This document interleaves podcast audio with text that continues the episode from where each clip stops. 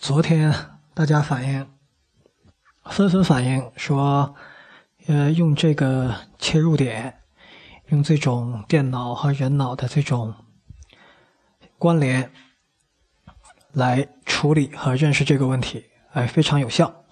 昨天我们开始扫读，初步扫读的方式得到了啊，方式方法得到了很多人的认可。那好，今天我们就乘胜追击。继续深入的进行大脑内的病毒扫描和清除工作。今天我就再给大家一个简单易行的方法，这也是一款相当于一款新的轻量级的，但却特别有效的杀毒软件啊！给你的大脑装上。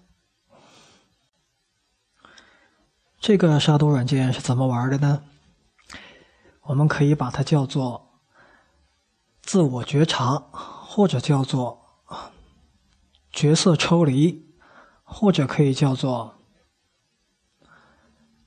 转换视角。让我们先从一个例子举起啊。我们先说电脑，电脑中了病毒，我前面讲过，它电脑本身是不知道的。那谁知道电脑中不中病毒了呢？电脑本身它只管各个器件之间工作是否正常啊，是否在动，是否呢有数据在流转，它只管这个。但电脑始终不知道它的这些所有的硬件啊，快速的运转进行运算，然后数据在各个期间之间进行流转。完成的事儿是啥？他是不知道的，谁知道呢？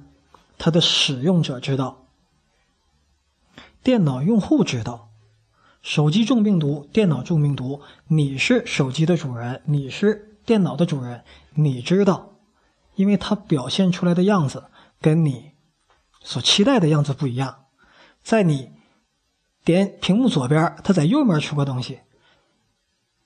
然后你说卸载 U 盘，结果你的光驱弹了出来，或者呢，你什么都没做，它却拼命的在弹出窗口，这都是中病毒的典型的表现。归纳下来就是说，它的表现已经跟用户所期望的表现不一样了。所以借用这个，我们就可以知道，自己去发现病毒不容易。但换另外一个视角，把自己抽离成另外一个角色，回回头观测自己的状态，往往就容易。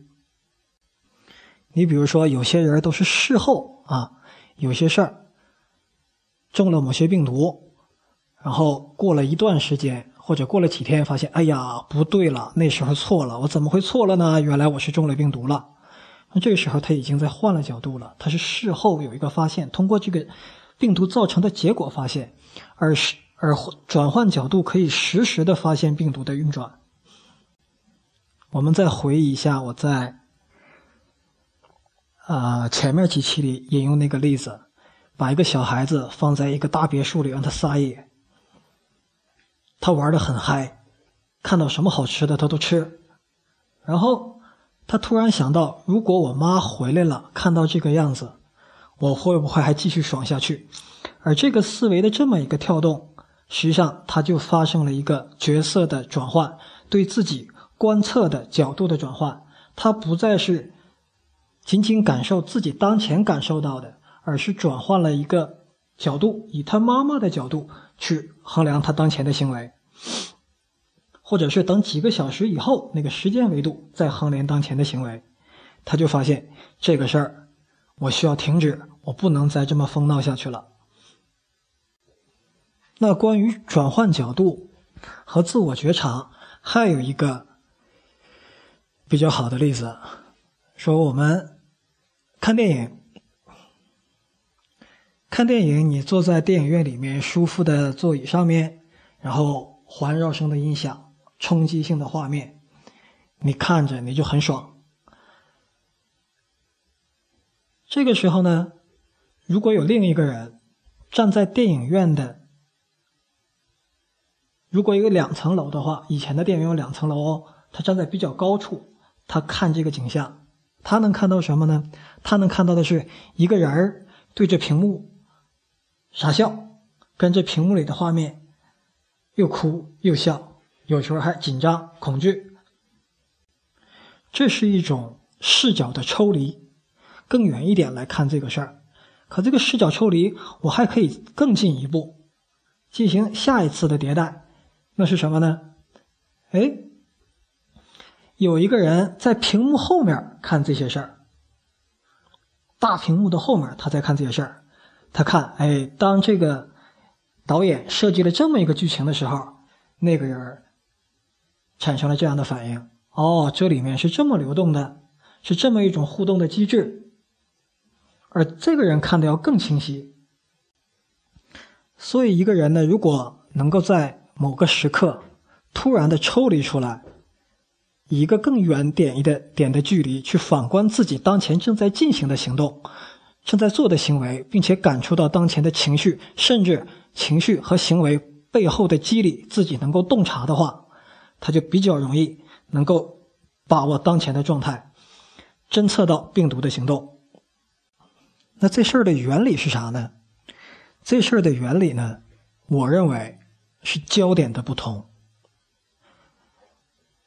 你在大屏幕前面，你作为观众的时候，你的感受层是打开的，你的焦点呢是被你的焦点就是你大脑处理的信息是那些音呃声音、画面和里面的情节，你处理的是这个。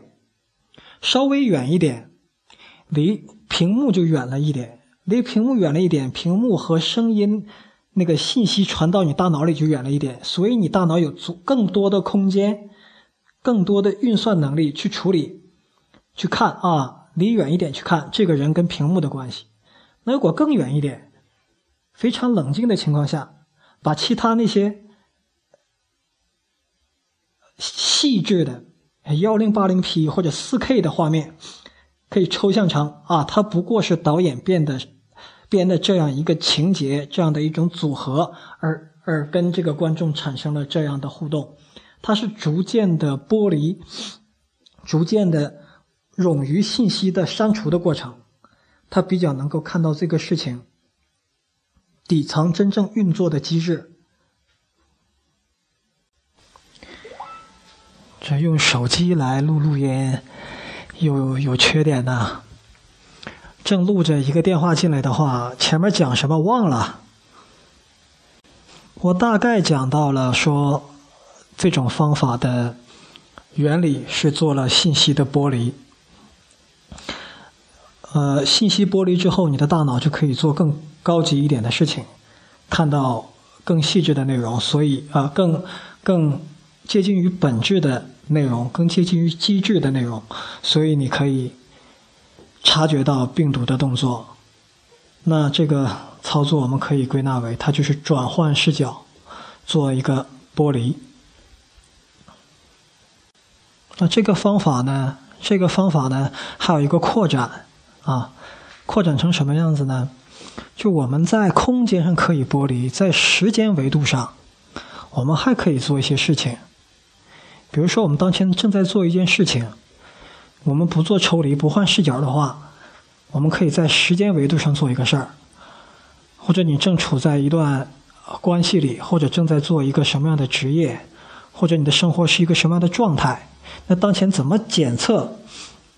怎么去侦测当前你生活中你当前的头脑里是不是有病毒存在呢？我们知道衡量病毒，往往我们是为了把它跟有害、跟有利区分开。我把有害的删除掉，把有利的留下。所以，什么是有害，什么是有利，这个定义就很重要。而在我们前面的内容，我们讲到，呃，很难去区分一种理念的有利和有害。前面我们用了一些方法，比如说，因为多数有害的东西，是别人试图植入的，就是植入的植入给你之后，他给了你情绪的价值，但他把时间、把注意力，甚至把你其他资源，比如说金钱什么的，从你身边带走。所以这一类的我们要挡，但这也不是本质上来区分一个 idea 一种观点是否是病毒，还是对你有有效的工具的最本质的方法。上升到哲学层面就很麻烦。那今天再给提供大给大家提供一个方法去识别它，因为我们往往讲说我们要把自己变得理性，不再那么感性。我们最终追追求的目标是什么？往往我们追求的目标是一个更好的生活状态。没有人说我现在做的一切努力，我希望我活得更糟。那这样的话，我们就多了一个判断的依据，就当前你做的事情。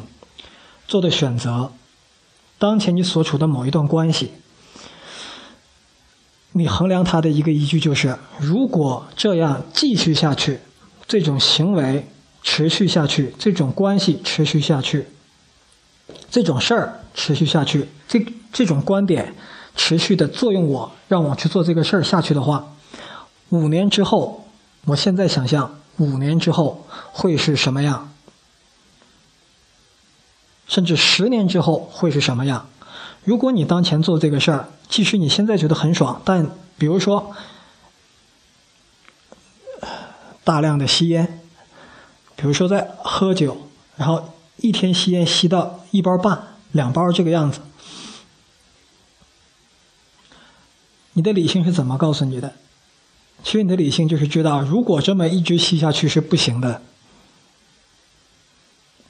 所以，这一个非常可操作的事情，就是说，你去衡量以当前的状态持续下去，五年、十年或者近一点，两年、三年会怎么样？如果你不想要那个结果，那么你要回过来翻一下，当前决定你状态的那几个重要的观点，哪一个是最重要的影响因子？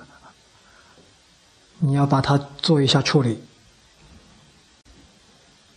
那这样的话，到今天为止，我就又给大家多介绍了一种识别头脑中你的观点的影响你最终生活的观点的一种新方法啊。前面的一种方法是根据途径啊断绝它的大多数的有害的意识的途径。第二种方法是通过一个角色的转移，自我。呃，角色的转移，这个和自我感觉的抽离，来实现的一种对自身正在运行的观点和 idea 的一种实时的监察。那讲到这里呢，我想再强调一下，这个病毒跟我们，或者说观点某种观点跟我们生活的。重要联系，跟我们生活结果的重要联系。我有一个朋友叫吴明峰，啊，这个年轻人啊，跟我岁数差不多。他对唐玄奘的著作做了很多的研究。实际上，像我们今天讨论这个话题，虽然已经借用了现代科技里的电脑，我们也在用一种比较。科技的方式，科技化和现代化的方式，通过手机来收听。但我们面临的问题、面临的矛盾，是只要人存在的时候就有的。所以这个问题在很久之前就有人试图去解决过。那其中的一位就是唐玄奘。唐玄奘用了一个，唐玄奘写了一本著作，应该叫《唯识论》，讲的其实就是类似的问题。然后经过我的朋友吴明峰呢，进行了研究，进行了可以说翻译吧，或者说简化啊，他总结出来观点和我们生活生活的结果之间的几点关系。他把观点呢设定为念头，说一念之间我们会产生二十四个念头。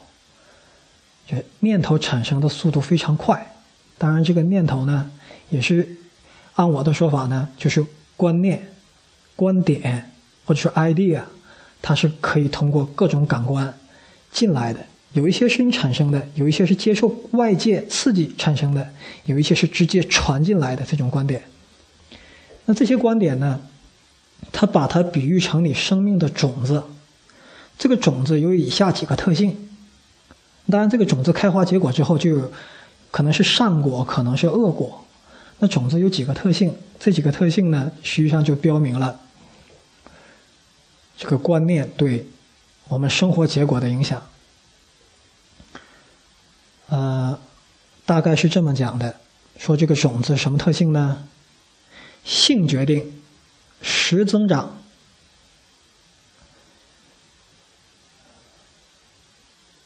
以造者不坏，不造者不育。有可能个别地方错了啊，但也大概都是无关的、无关的这个介词啦，这些东西。大概意思是什么呢？说这个任何一个观念它来的时候啊，它的性质是固定的。那在佛法里就分善恶这两个，就是好的和坏的。就每一个观点来的时候，它有好有坏。实增长是啥呢？这个东西就像种子一样，按我的说法，就像病毒一样，它会潜伏在你身体里，随着时间不断的增长。那我的说法是，潜伏到你的身体里之后呢，在合适的机会，比如说你抵抗力差的时候，它就会大量的复制。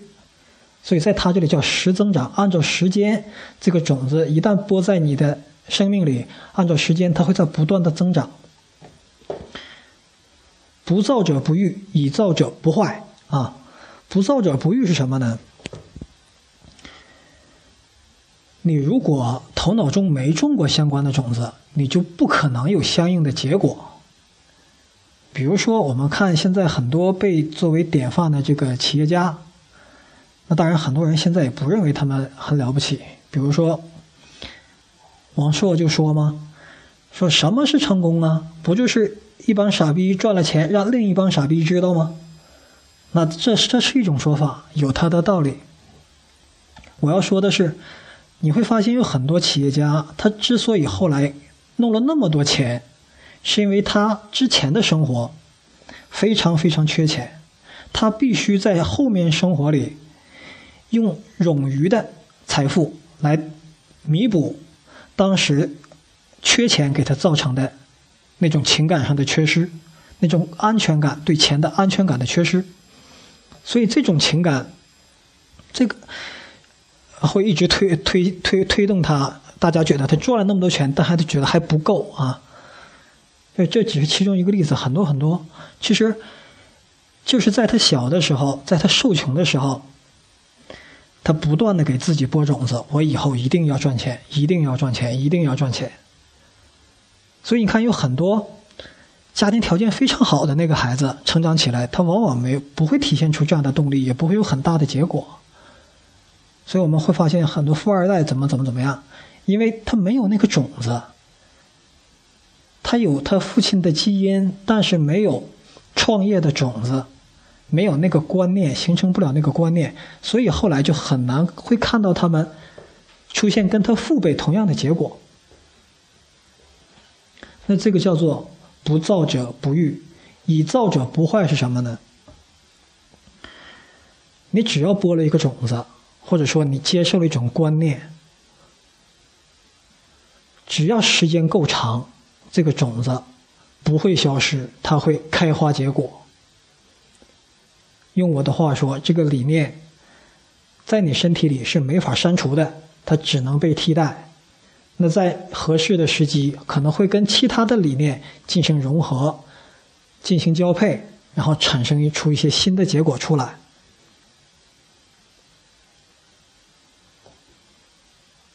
OK，重复一遍：性决定，实增长，不造者不欲，以造者不坏。这期节目到此结束。